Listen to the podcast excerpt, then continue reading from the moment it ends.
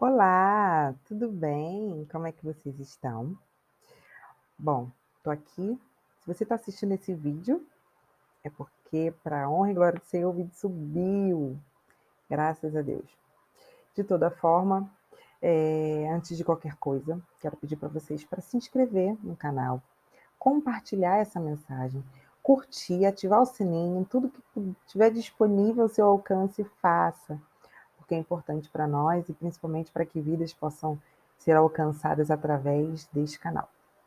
Hoje eu quero falar com vocês sobre a importância, o quão precioso é a presença de Jesus na nossa vida e como faz diferença né, em tudo na nossa vida. Ele, ela está acima de qualquer coisa.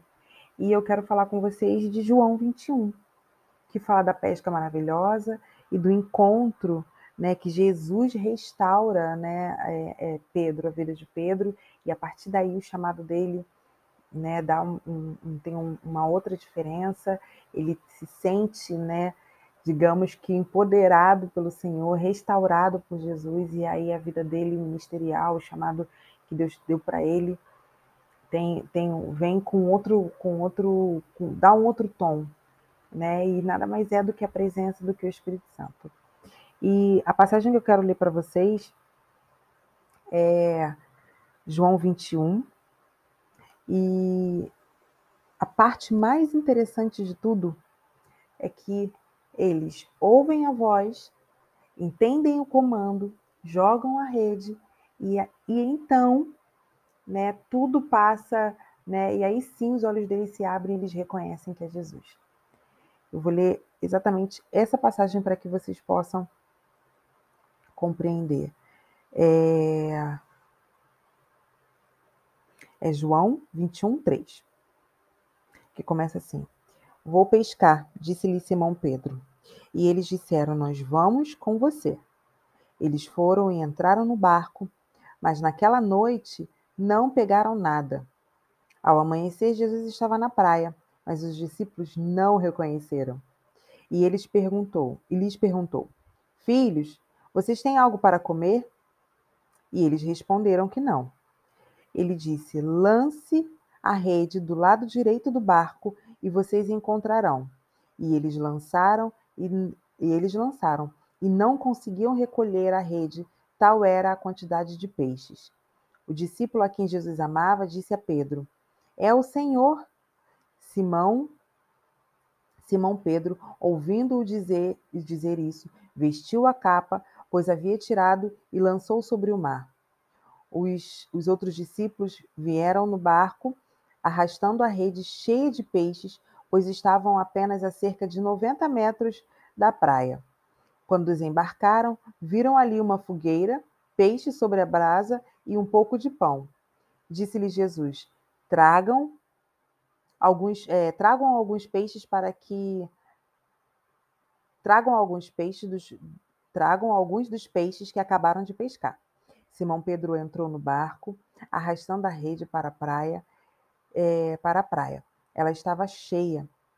Tinha 153 grandes peixes. Embora houvesse tantos peixes, a rede não rompeu. Jesus lhe disse: Venham comer.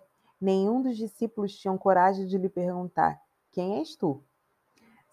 Sabiam que era o Senhor. Jesus se aproximou, tomou o pão e deu a eles, fazendo o mesmo com os peixes. Então, ter... esta foi a terceira vez que Jesus apareceu no, é, aos discípulos depois que ressuscitou dos mortos. E a partir daí, a gente vai ver que Jesus ele começa a ter, né, é, começa a compartilhar, a restaurar a vida de Pedro e começa a perguntar: Pedro, tu me amas? A gente sabe que Pedro negou Jesus três vezes antes da crucificação. E esse momento em que Jesus aparece na praia para Pedro, né, foi algo muito maior do que tão somente a pesca. E essa presença que eu quero ressaltar no dia de hoje, a presença de Jesus.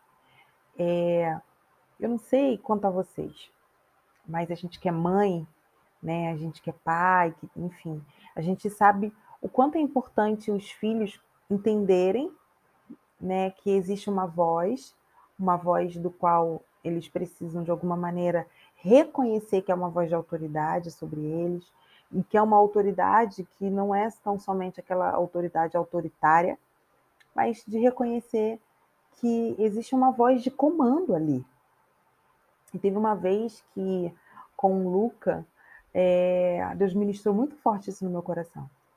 E ele falou: o Luca precisa reconhecer a tua voz, a tua voz de comando, a tua voz de mãe, de autoridade, porque é essa voz que vai, inclusive, fazer com que ele entenda lá na frente que é importante ele parar, que é importante ele, ele avaliar o que, que né, de, quais são as vozes que tem né, ao longo da vida dele e principalmente ele vai começar a entender e reconhecer a voz do Espírito Santo, a compreender que existe sim essa voz que direciona ele para os lugares que ele precisa ir.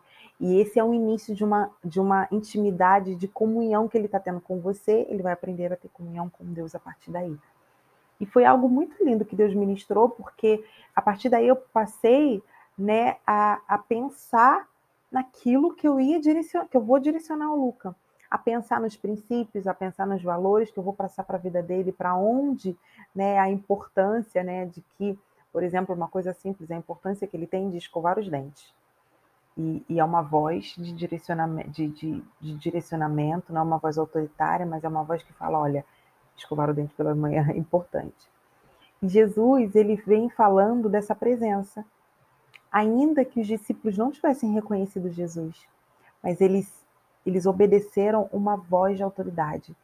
E a Bíblia, ela é muito maravilhosa porque ela nos dá detalhes. Eu sempre sou assim, eu gosto de entender, sabe? Por que, que aquilo ali não é só entender, mas é, eu peço ao Espírito Santo para me dar esse discernimento. E Jesus começa dizendo assim: Filhos, joguem a rede na parte direita. Entende? Jogue a rede novamente. Mas ele diz: Filhos, esse filho ainda que eles não tivessem a certeza de quem era que estava dando essa voz. Mas esse chamado, esse detalhe, que provavelmente falou, eu reconheço, de alguma forma, é algo muito familiar. Né? Não é todo mundo que chama a gente de filho. E aí Jesus ali quis mostrar o quanto ele era íntimo. Aquilo ali fez com que eles mesmo, antes mesmo do milagre, eles tiveram ousadia de falar, então tudo bem, eu não estou vendo nada, mas eu vou obedecer esse comando. E foi quando eles jogaram a rede e eles entenderam ao puxar, eles reconheceram que o chamado do filho e a ordem e eles e, e o ato de obediência permitiu com que eles vivessem aquela pesca maravilhosa e automaticamente eles reconheceram que Jesus estava em toda aquela situação que era Jesus que estava, que estava ali na beira né, da, da praia, do mar, esperando por eles. E é algo tão perfeito que eles não estavam muito longe, era 90 metros.